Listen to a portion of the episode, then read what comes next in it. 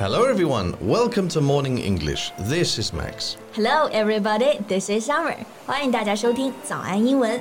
So Max, do you like to go skiing or snowboarding? Yeah, I quite like skiing because I found that falling on the snow doesn't hurt so much. But not with the snowboarding. 所以你喜欢滑雪，因为摔跤不疼。但是呢，滑雪板摔了就比较疼了，因为摔屁股嘛。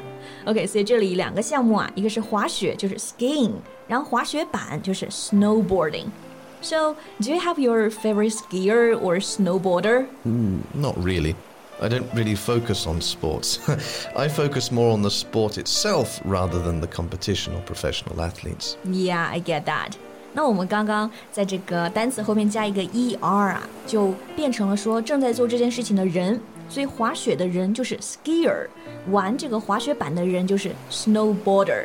那讲到这个词，是因为啊，我发现了呢，在二零二二年的冬奥会里啊，会有一位非常特殊的 snowboarder。A special snowboarder in Winter Olympic Games, right? Yeah. How special is this person? Oh, she's a Japanese snowboarder. Her name is Melo Imai.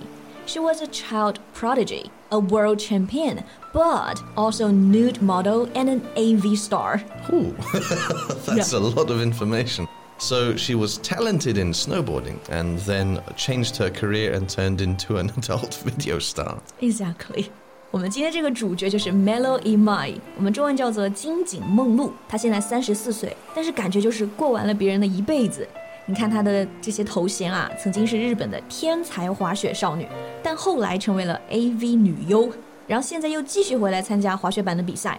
You know now she's in snowboarding again. Well, that's a good story. Tell me more about her. Okay, let's talk about her.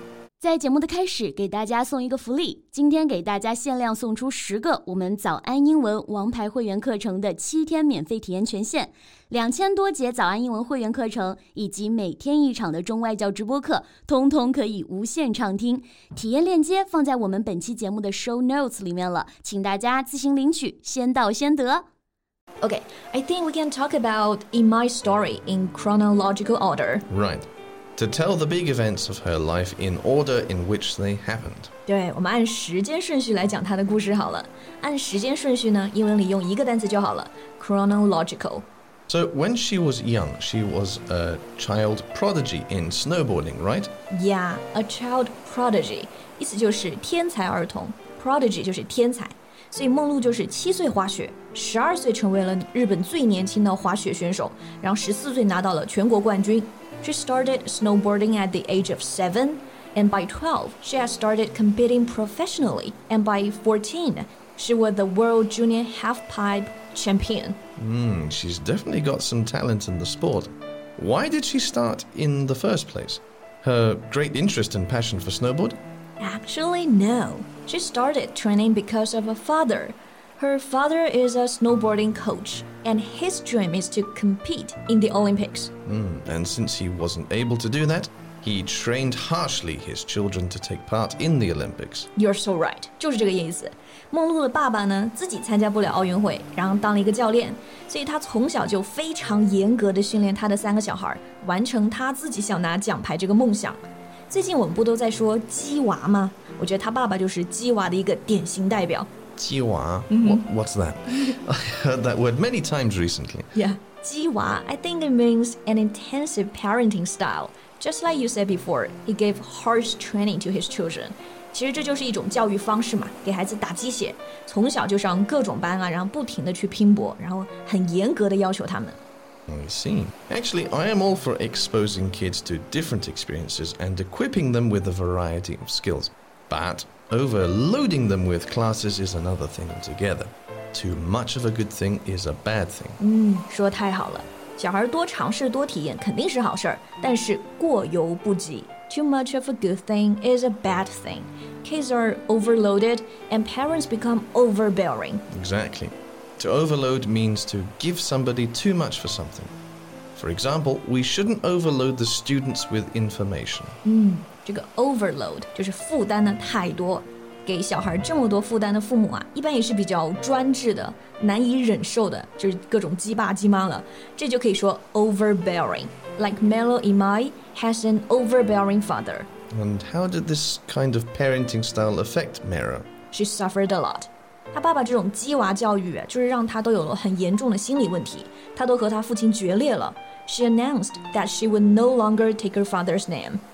Wow, okay. Was this the reason she became an AV star? To go against her father? Only a part of it. 其实梦露的人生转折点啊，还是在零六年都灵的冬奥会上，她摔跤失误了。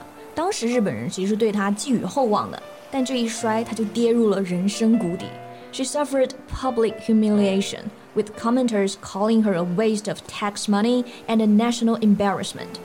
Hmm. For many athletes, the Olympics are the peak of their career, but for her, it was a nightmare. After that, she gave up the sport. Yeah, you're right again.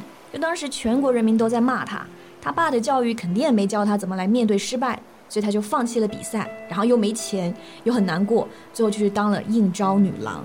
You know, the news of her becoming a call girl made a splash in the whole country. Mm, that would definitely make the headline. Here, use the word splash. It's a good word. Make a splash means something attracts a lot of attention or causes a lot of excitement. 对，这个 splash 就是水花嘛。See, make a splash, cause a splash 就是引起轰动这个意思。We can also say to splash something across something. For example, Mero definitely had her name splashed across the Japanese press for being caught working as a call girl. Yeah. And then she had several nude photo books and some adult videos. Mm, but she managed to get re-emerged as a snowboarder. Yeah, right. 在一八年啊，她又宣布呢回归滑雪板的比赛了。and the same year she won the All Japan Snowboarding Championships, greatly outpacing the competition with an overwhelming win. Mm, and how long did she prepare for the event? You won't believe that. She only trained for four days before the competition. Only four days? She truly is a prodigy. Yeah. 是在十多年之后，她又重新参加比赛，但这次她只准备了四天，梦露就又拿到了全国锦标赛的冠军，而且是压倒性的胜利。这个压倒性的胜利，我们就可以说 an overwhelming win。And outpace is also a good word. It means to go faster than someone else. Right. Outpace 就是超过嘛，速度更快。Like Melo easily outpaced the other snowboarders. So she had her ups and downs, and now she seems to be turning her life around. But was she embarrassed by her past in pornography? 嗯，她的人生就是起起伏伏，ups and downs。不过她自己说，对自己过去的经历呢，不后悔不丢脸。She did it voluntarily out of the need for money. She has two kids and has been a good mother who did everything to support her children. If so, I think what we can do is wish her good luck in the upcoming Winter Olympics. 嗯，所以我们也是比较期待啊，在这个冬奥会上，她能拿到一个好成绩。那到时候相信她的故事呢，一定会被更多人知道的。不知道大家听完他的故事有什么想法呢？也欢迎你们留言告诉我们呀。All right, that's all the time we have for today. Thank you so much for listening. That was Summer. That was Max. See you next time. Bye. 今天的节目就到这里了。如果节目还听得不过瘾的话，也欢迎加入我们的早安英文会员。成为会员，您就可以无限畅听我们每天一场免费的中外教直播课，以及两千多节原创系统课程了。今天我们限量送出十个七天免费试听权限，试听链接放在我们本期节目的 show notes 里了，请大家自行领取，先到先得。This podcast is from Morning English。学口语就来早安英文。